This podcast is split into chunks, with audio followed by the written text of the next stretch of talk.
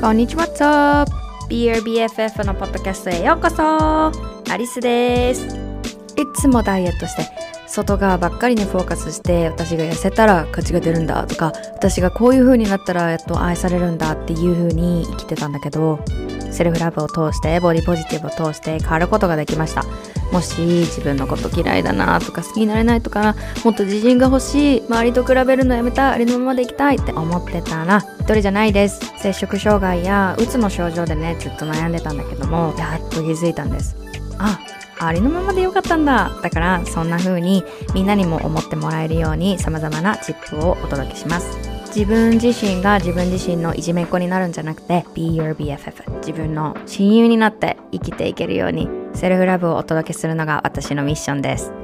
Because the most important relationship for you is the one you have with yourself Let's get into it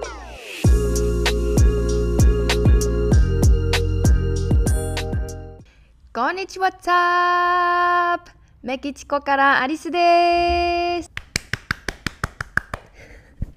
マイク持たないと倒れちゃうから。あ、ちょっと待って。あ、あ、はいはいはい。はい、OK。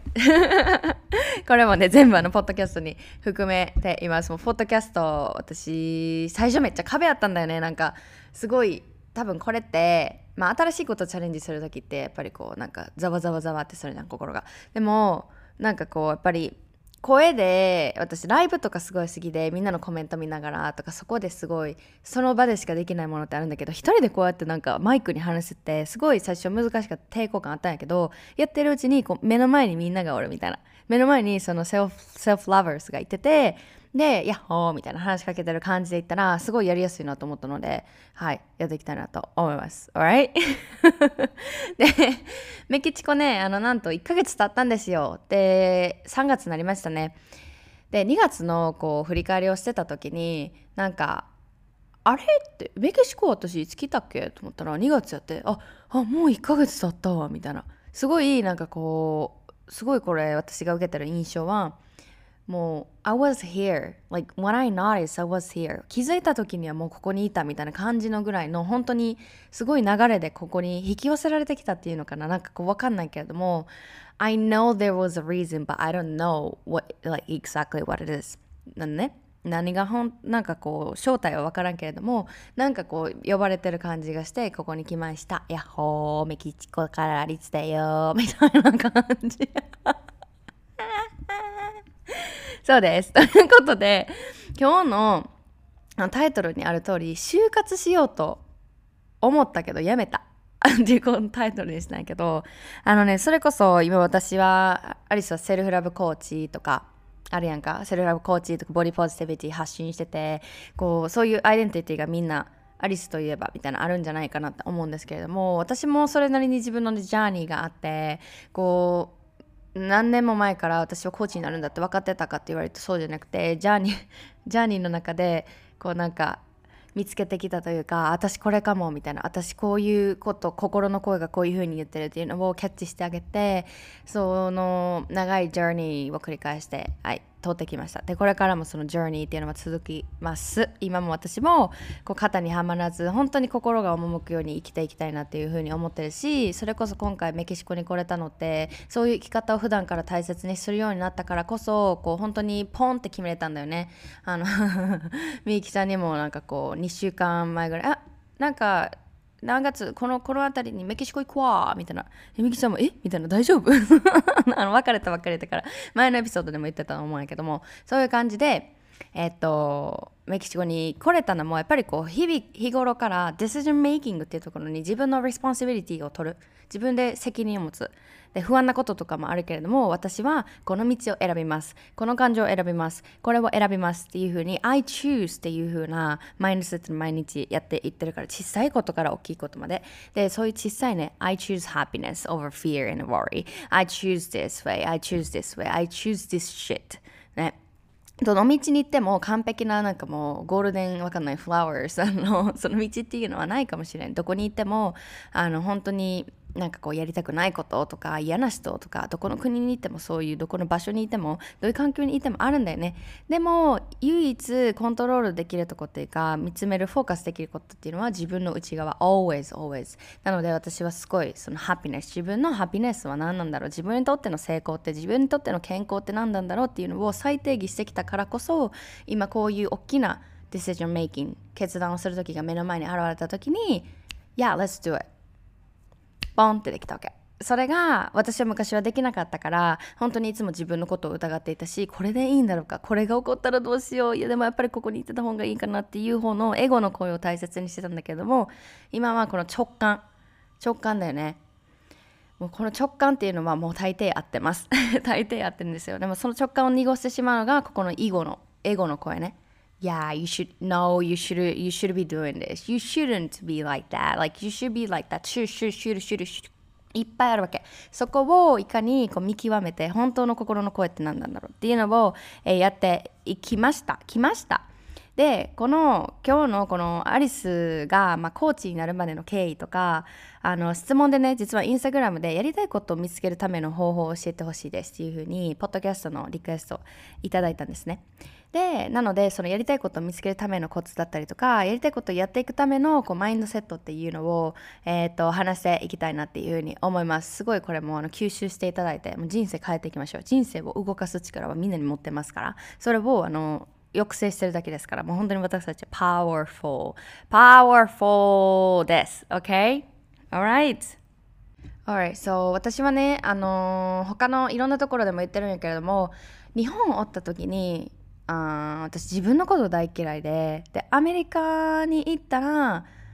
人生変わるみたいな感じで思っとってな。でそれまあ今やったら、まあ、環境変えただけで内側変わってへんかったら何も同じやでっていうのを言えるけれどもあの当時のアリスっていうのは本当に必死であすっごい苦しかったんだよね。毎回毎回同じパターン繰り返してこうダイエットするけど続かんくて本当にもう自己肯定感も自尊心も下がっていくしであの高校の時にちょっと遡ると私高校ソフトボールやってたんだよね。もうソフトボール大好きでもうソフトボールソラララララって感じだったんけどもう勉強をやりやりたくないです。もうすごい多分そのそういう意味でもすごい正直なね子供だったんだなっていうふうに思うんだけどもやりたくないイエ 勉強嫌だって体育のクラス大好きみたいな感じのタイプのねあの学生やったんだけどももう私あの高校出たら大学でも私ソフトボールすると思っとって。でもなんかそこまでこう私推薦もらえるようなね、あの大学でスポーツ推薦っていうのかな？もらえるようなほどではなかったのでもう自分でなんとか勉強して私ここの大学がいいっていうところ1個あってでそこだけもう本当に本当にすごい熱いよ熱い思いだよね。なんか他の滑り止めとか言って中途半端にソフトやるんじゃなくて私は絶対ここの大学がいいっていうところがあってでちょっと頭いいところだったんだよね。自分の能力よりちょっと上に回るようなところだったのに本当に必死に勉強してで泣く時期もあればもう本当にもういやで頑張る頑張るってなってて苦しいなって涙が止まらない、ね、涙流しながら勉強してたっていう時期もあったんだけど、うん、そこで受験ね全部受けたんですよ。でも後期まで行ったんだけど落ちたのね。で受験はそこの年度では受からなかったから私はもう絶対ここここの大学がいい絶対ここでやるっていう強い信念があったんだよね。でそこであのもう私は浪人すると。すごいよねこれ。浪人するゾットのために。浪人するって決めてあ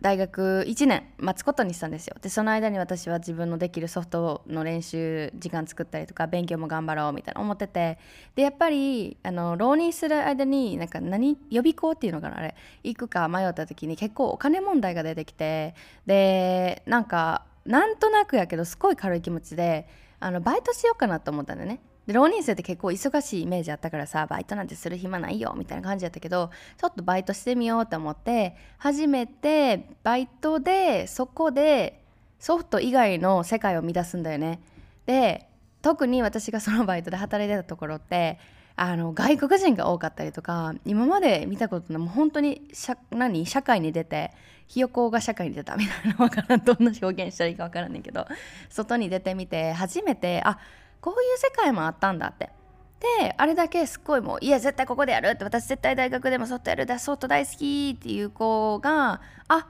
初めてあもういいのかもっていう風にスーってなんか抜けていったんだよね。いやそこに後悔もなくっていやでもやるって決めたからじゃなくてなんかスーって抜けていって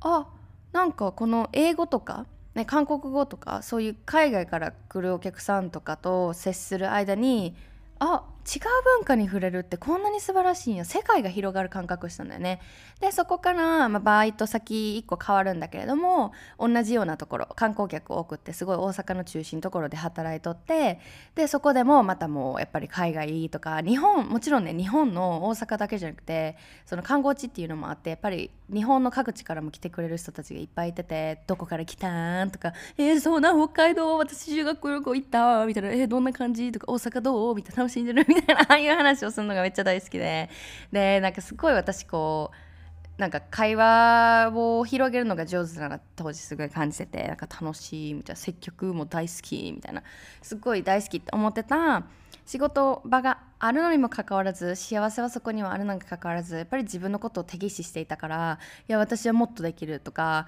いや私はこうなんかまだまだだってすごい認めてあげることができなかったんだよね。でやっぱりこうダイエットしなきゃとかもっと私が痩せていたらこうなんじゃないかとか今見えてるものが見えてなかったわけその時に目の前に幸せは幸せ感じてたんだけれどもそれはすごく一時的なものでやっぱり自分との時間になるとすごい自分との反省会が始まったりとか自分のことを責めるだったりもっとこうこうだったらいいのなんであんなことなあああっていう生き方をしていました。それでそのバイト先のねあの一緒に働いてた子たちが結構アメリカに行ってたりとかあの海外の志向の子が多かったんだよね。でそこでいろいろ話聞くに中であのアメリカに行くことにしました。もちろんこれは大変でした。お金もねあの掛け持ちバイトして英語勉強してっていう大変な日々を過ごしてたんだけれども頑張りましたよね。でアメリカに来てあ私の中でちょっとこうあらと思うことがあって今まではなんかやりたいことないあそうそうそうそう。やりたいことがなんかこうないのにそのソフトソフトを手放した時にやっぱりさこう多分出てくるのがいやでもね就職するんだったら大学行っとった方がいいんじゃないかなみたいな感じってあると思うんだよね。大抵の大体のん？たくさんの人があの経験する感情とか気持ちなんじゃないかなって思うんですけれども私の中ではこれはあったんですよ。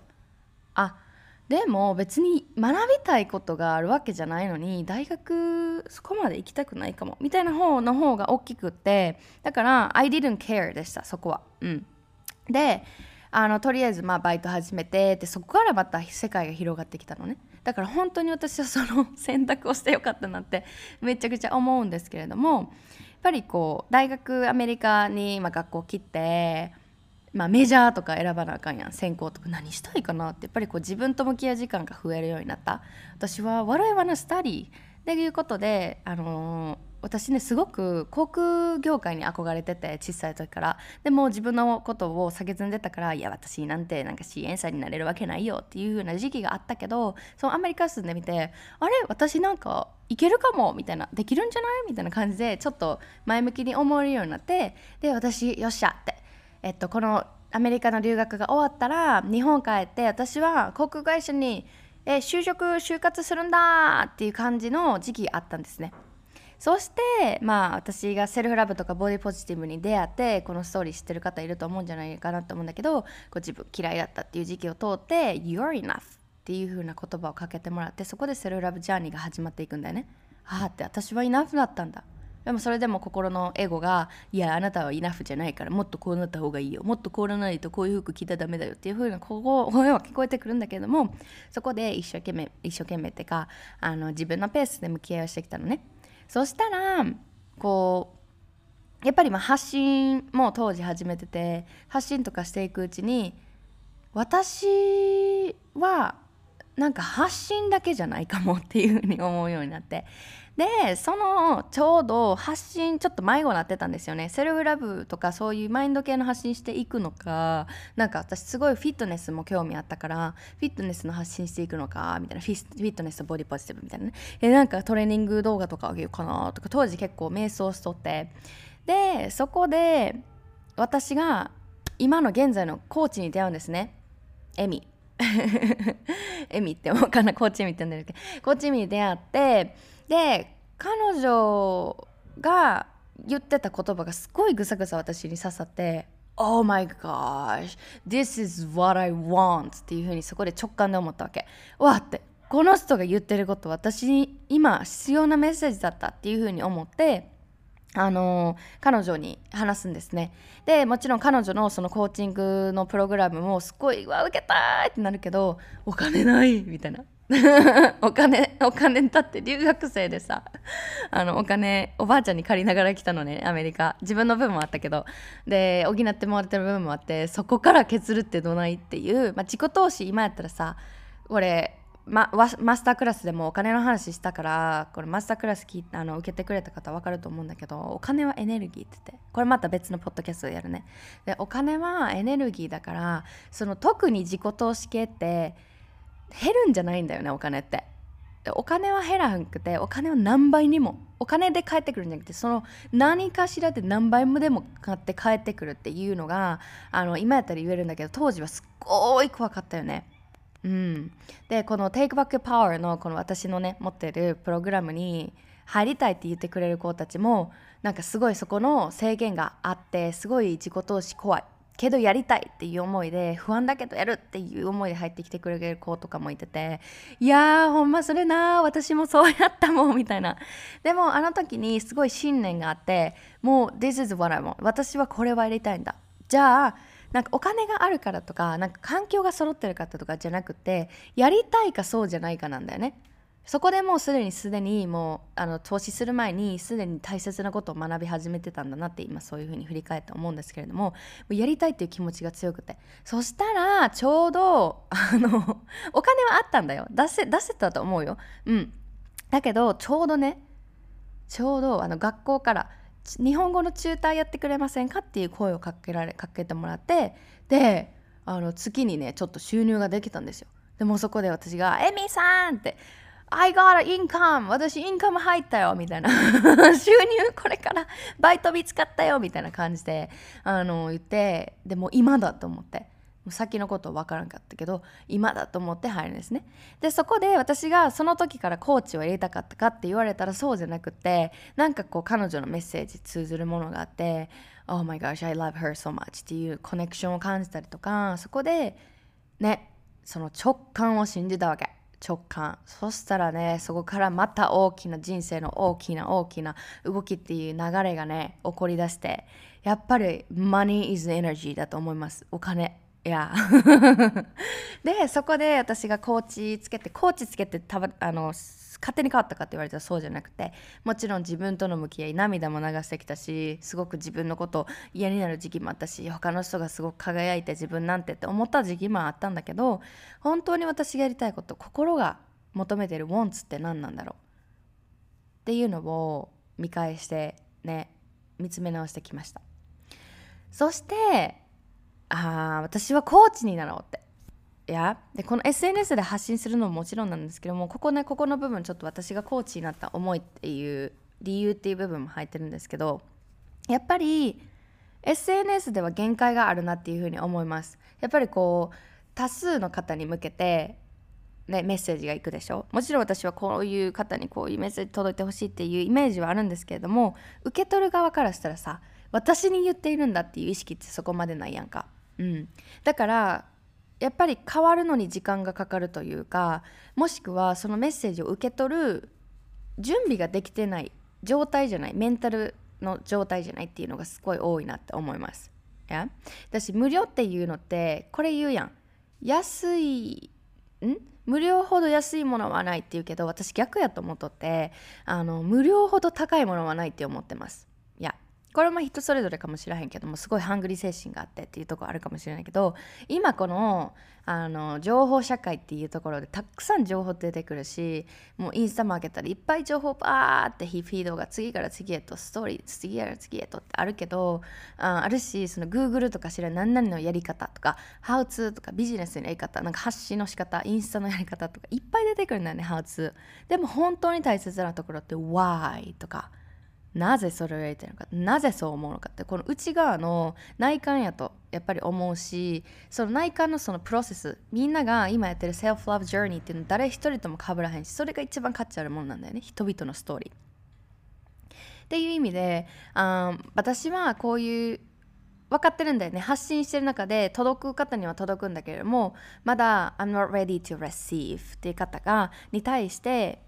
やっぱりこうセルフラブジャーニーをリマインドさせるっていうのはすごい難しいなって感じてで自分がコーチつけたりとかこうカウンセリングをやってて思ったのがやっぱりこう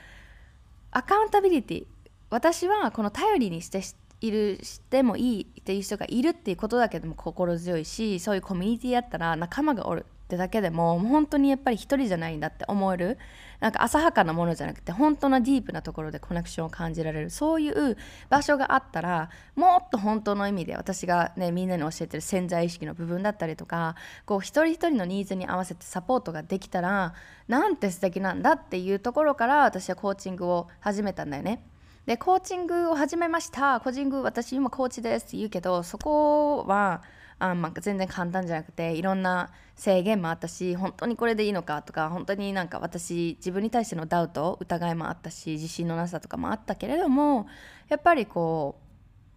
うでもうシスターズみんなと出会えて彼女たちのジャーニーをと一緒にねその進んでいけるっていうことの素晴らしさを改めてやっていくからこそ感じられたりとかそういう感じで、まあ、大変簡単じゃなかったけれどもやっぱりこうできるかできないかじゃなくてやりたいかってそうじゃないかっていうところで進んできたのでまあ就活ねしようと思ってたんですよ。ちょっと就活って考えただけでえー、嫌やなーって私できるんかなーっていうふうに 思ってたんやけどもうなんか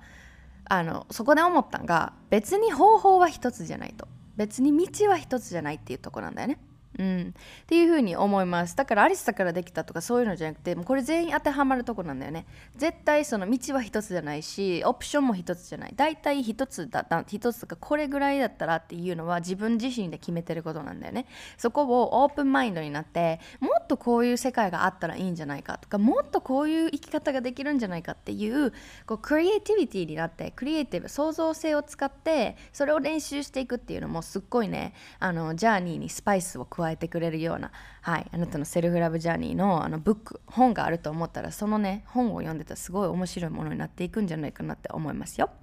でこのやりたいことを見つけるためにっていうのはやっぱりまあさっきも言ったんですけどオープンマインドですよね。あれもやってみたい、ね、これもやってみたいっていうのでいろんなことに挑戦してみるっていうところでこのマインドセットの部分に入っていくんですけれどもやっぱりやりたいことを見つけるためには自分の内側の方に聞いていかんといけん私は何がやりたい誰かのために誰かが言ってるからとか誰かが期待してるから親からこういうふうな企業についてほしいこういうふうな職業をついてほしいとか年齢がどうだか女性だから男性だからそういうのを周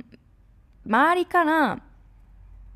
持ってるイメージじゃなくて自分でそのイメージをぶち壊していくんだよね。で本当にやりたいことに手を出してみる。じゃこのマインドセットやりたいことをやっていくためのマインドセットを1つ目言うとやりたいことに手を出してみるで私たちすごい日本私日本生まれ日本育ちですからやっぱりこの社会ねを見た時に完璧主義とかエクスペクテーションめっちゃ高いんですよねでどういうことかっていうと何かをやるならとか私は何々やってますって言うなら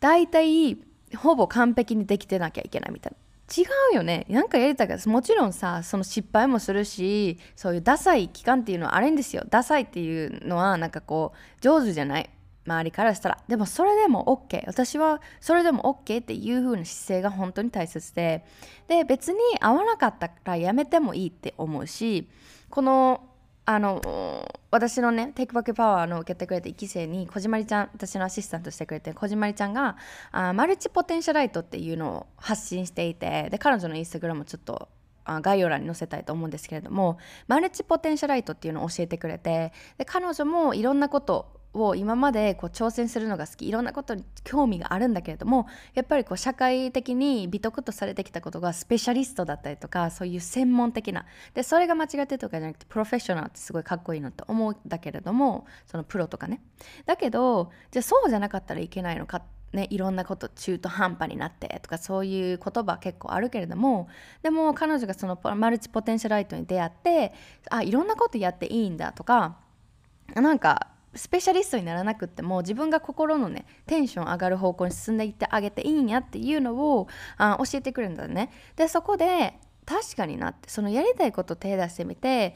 何サーフィンやってみてってそれがすごいなんか自分にとってはサーフィンやるならなんかプロ級じゃないけどすごいやり込んでる人にならなきゃいけないとかそういうのじゃなくてサーフィンなんかこうやってみて別になんか月1とかでもやってるんややってるんやったらなんか「え私サーフィンやるよ」みたいに言ったらいいし堂々となんか別にそういう型にはまらなくてもいいのよねでそういういろんなことを挑戦していくからこそやっぱり見えてくるんだよね自分の好きがああ私これだって This is what I want っていうふうに want がクリアになってくるそしてそのそこに通ずるんだけどもマインドセット2つ目が1回で見つけなくてもいいっていうことですもう私たちは英語で言うと It's too soon to judge っていうことがいっぱいあるんですよね。あこれ楽しくない。なんかこれちょっとうまくいかなかったからもう私にはダメなんだっていう早すぎるんだよねジャッジが。だから別にそういう1回チャレンジしてなんかうーんって思ったけどなんか自分の中でやりたい。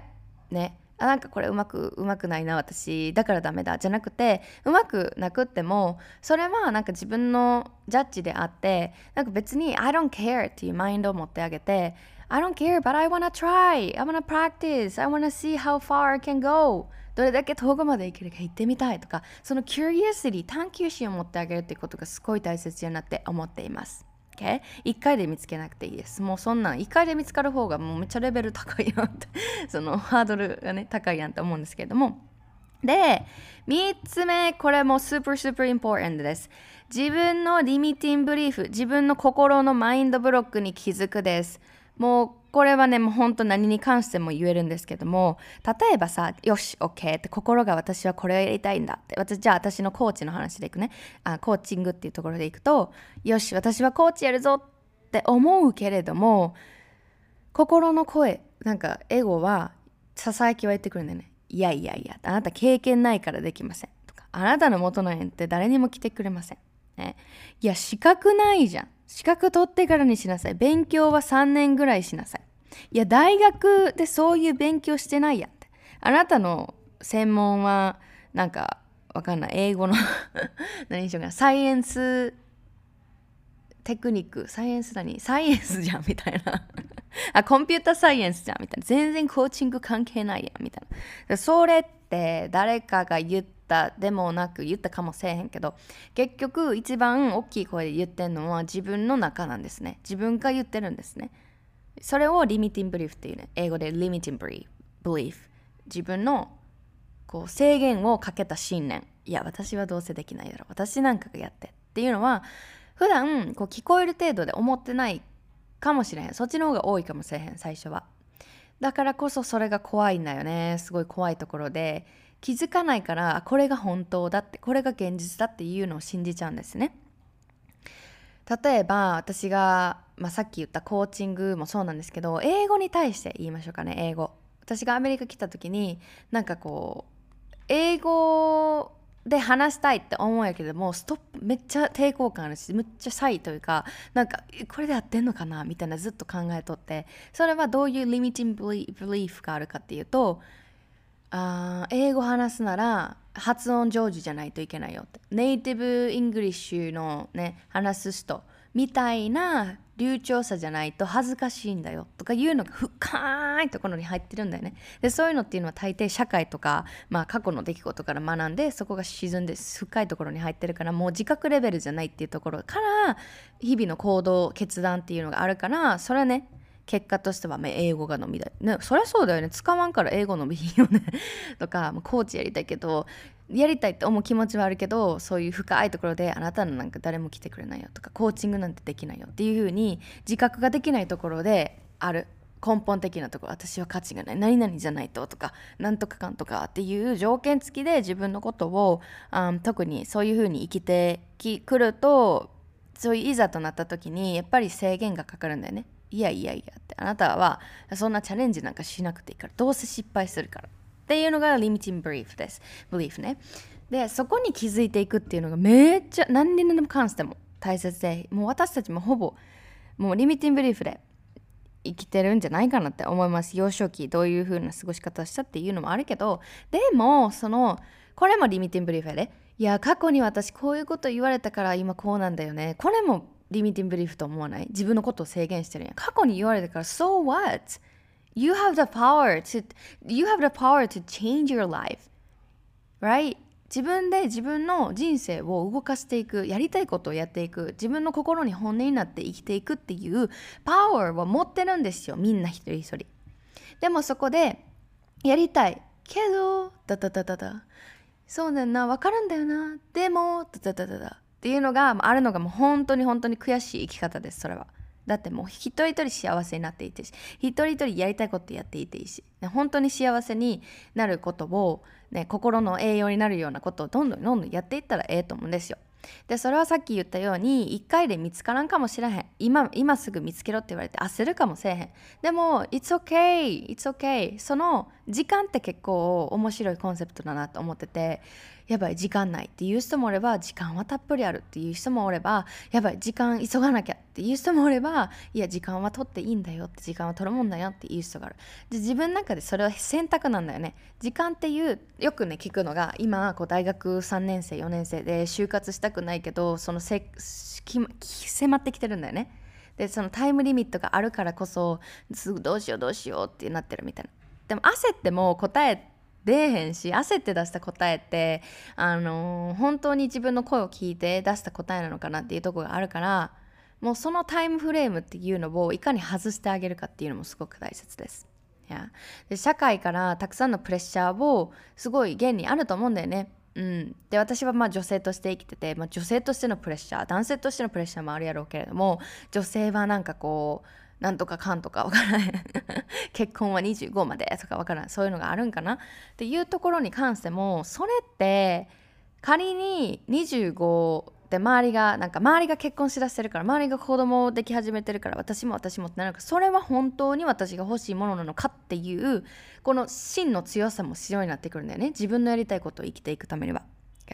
でなんかこうやりたいこと別に私は企業に入ってあのー、ねそこで会社員やるっていうのも、ま、全然間違ってへん。そういうのを言いたいんじゃなくてそれは自分が私ここの会社で働くの大好きと思いながら働いてるんだったらそれは自分にとっての正解じゃないっていうふうに思う。だけどここでなんか違和感感じながらとかここ違うんだよなと私が生きたい生き方こうじゃないんだよなってもっとこういうことやりたいんだよなって思ってるんだったらそれを絶対見逃さないこと。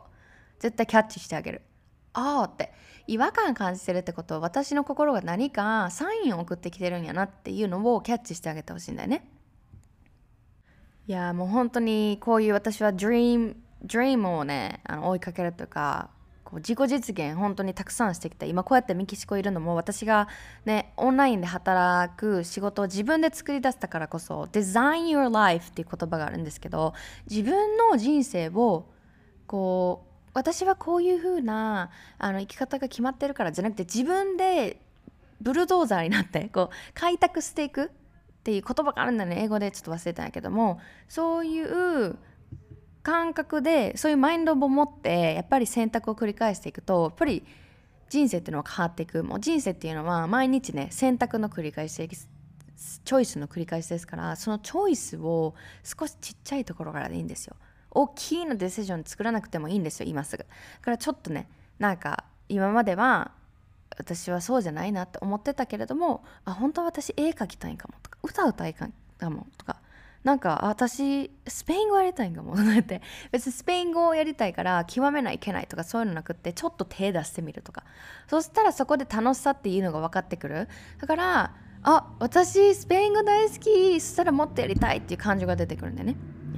でさっきからお伝えしてるこのリミティンブリーフに気づくっていうのは一人でやるとねもうめちゃくちゃ難しいです。至難の技です。やれできる方もいるしあ時間かけてね行ったらいいと思うんだけれどもこれもこれは本当にもうコーチングつけることコーチをつけることがすごいおすすめです。もう私ももう固定概念ももうね壁壁石の壁。石の壁がバーンって割れるみたいに「オーマイガーシおこれも私自分自分のこと制限してたんや」とかコーチがその私に「right questions」正しい questions 質問質のいい質問を聞いてくれたからこそすごいそこのサポートにもなったしアリスもこうシスターズ Take Back Power のプログラムのシスターズにも本当にこうなのとかこれはどう思うのってこれは定義どういう意味なの？どうだっただっていうのをいっぱい普段みんながね聞かないような質問っていうのも私がどんどん投げていくもしくはコーチが投げかけてくれたから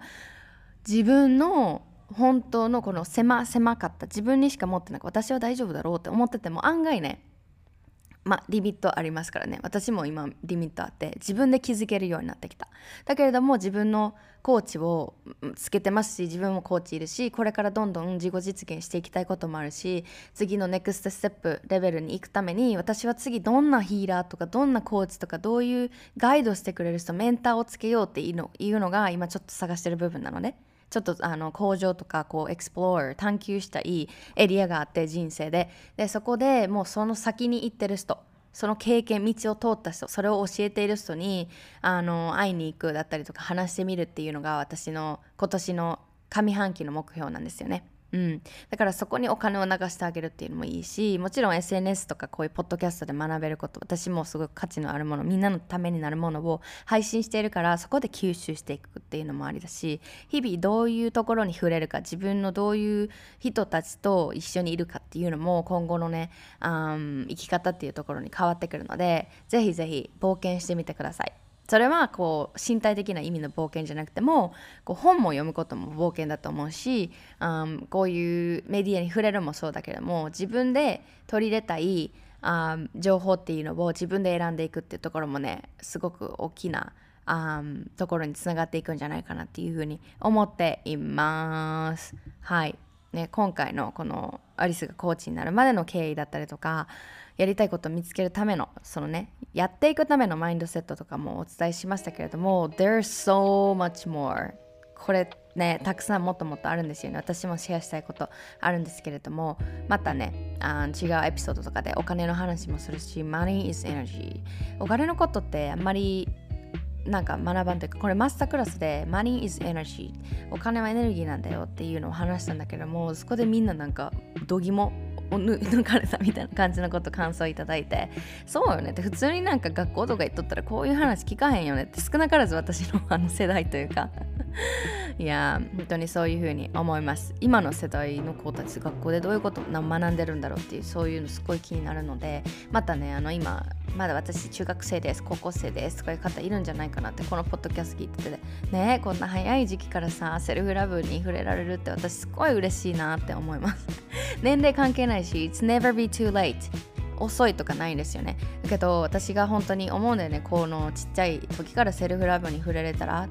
っていうのはすごい思うんだけどでもだからこそ私がこういうふうに声を上げるっていうところにたどり着いてるからあの後悔とかそういう悔しい思いっていうのはそこまでないんやけれどもでもやっぱりこう私が発する言葉とかが誰かに大人にね大人でも子供にでも響いてその人たちが自分の中に落とし込んで噛み砕いていってその人たちの言葉で周りに伝わっていってこれ本当にあの愛の波動というかそういうふうに思っていますね。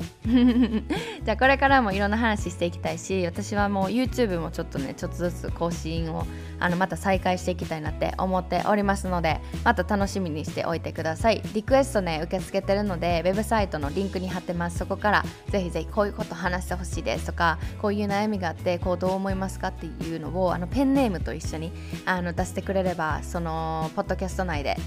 お題に合わせてお話できたらなっていうふうに思っていますのでよろしくお願いします。じゃあ今日も聞いてくれてありがとう。もう本当に You're enough ですからもう You got the power Take back your power していきましょう。OK じゃあね Have a wonderful day Bye